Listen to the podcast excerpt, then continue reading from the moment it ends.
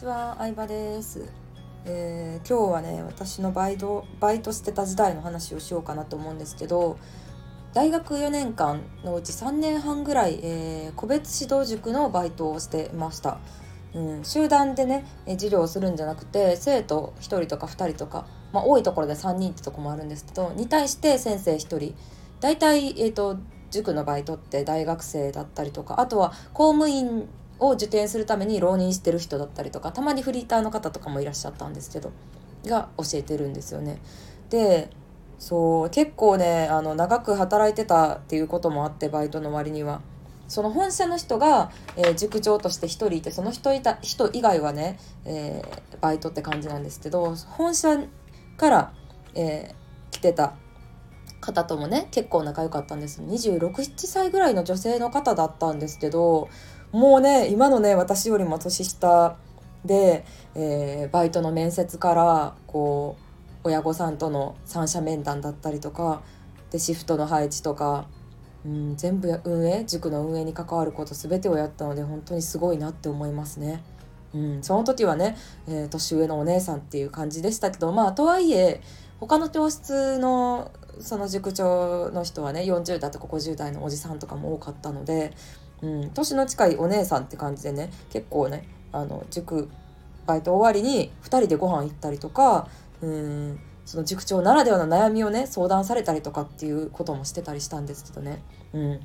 そこで結構ね面白いことを知りましたね。ここの塾の家賃がいくらとか。結想像よりも高くてびっくりしたんですよ。駅前塾って大体駅前ですけど駅前とはいえどれぐらいの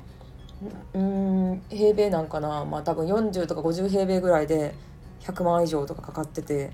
いや家賃ってこんなにかかるんやと思ったりとかうん。そういろんな話を聞いてたんですけどね。でねそのそう生徒が2人いるわけですよ。2人いて先生が1人いるんですけど時給はだいたい1コマ70分で1300円から1500円ぐらいなんですね。先生がもらえるお給料っていうのは。で、まあ、例えば1コマじゃあ仮に70分で、えー、1500円としたらじゃあ生徒はいくら払ってるのかっていうのをあのしばらく経ってからね調べたんですよ。チラシとか入ってくるじゃないですか家のチラシに。でえっ、ー、とね1コマ生徒は7000円ぐらい払ってるんですよ。学年によってそれも金額も違うんですけどね。でも先生からしたらバイトからしたら学年によって金額違うっていうのも知らなかったんですよね。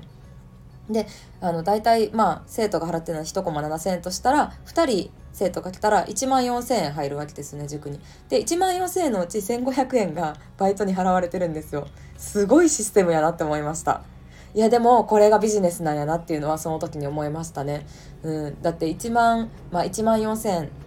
年齢とか学年によってはいろいろなんですけど1万4,000円から1,500円引くとまあ大体1万2,000円ぐらい利益として残るわけじゃないですか。その利益を積み重ねてそこから家賃だったりとか、えー、塾長のお給料だったりとか電気代とか、えー、本を買ったりとか机を買ったりとか、えー、コピー機のインクを買ったりとかしてるわけなので、うん。まあね当時はね1バイトだったのでそんなことはね考えもしなかったですけど後から自分で起業するようになってからあの塾のあの塾のシステムの凄さに気づいてびっくりしましたね。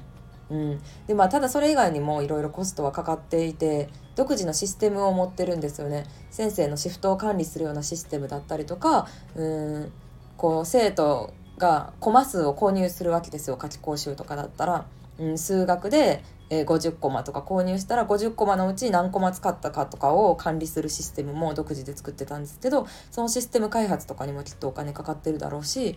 うん、たまにあの塾別校舎別であの生徒のね成績向上率だったりとかなんだろうな大会率が低いとかを表彰されたりする表彰式があったりとかしてそこにもコスト使われたりとかっていう感じで、まあ、実際の利益率がどれぐらいとかまでは調べてはいないんですけど、うん、まあその時はねあのバイトをしてた時は生徒が1万4000円も払っててバイトには1500円しか払われてない少ねえみたいに思ってたんですけどでもやっぱ経営者の目線になるとまたね見る目が変わってきたりとかしてで視点が変わったってことは私自身も成長できたのかなと思って、えー、ちょっと嬉しかったりはしましたね。うんもうね塾でのバイトは本当にね3年半ぐらいやってたのでもうめっちゃ語れることありますね。うん、めっちゃ語れることあるし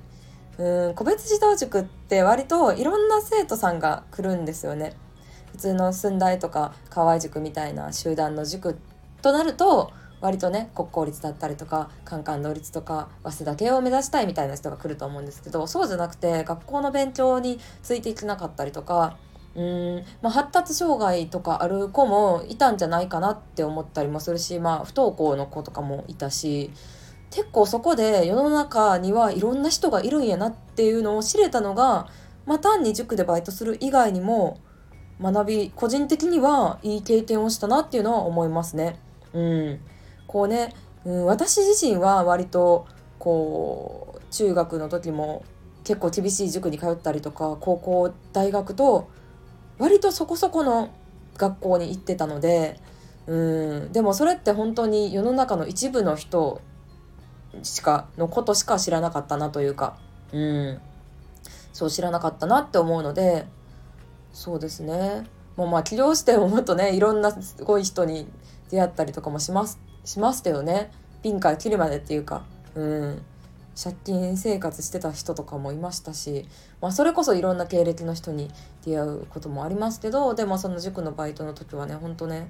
楽しかったですねだからその経験が結構ね今あの教えたりとか話したりとか説明が分かりやすいって言われるのもその時の経験が生かされてるんじゃないかなって思ったりもしますしガチでね小学生とかにね教えてたので小学生でも分かりやすい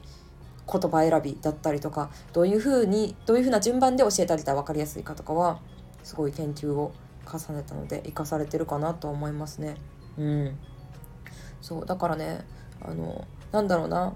まあ最初は塾のバイト自体はねお給料が他のバイトに比べていいからとか思ってたんですけど時間単価で考えると、まあ、全然大したことはないしうん、でも4年、えっと、約3年半続けてたってことは、まあ、きっとあの私に合ってる部分があったんだろうなっていうのは思いました。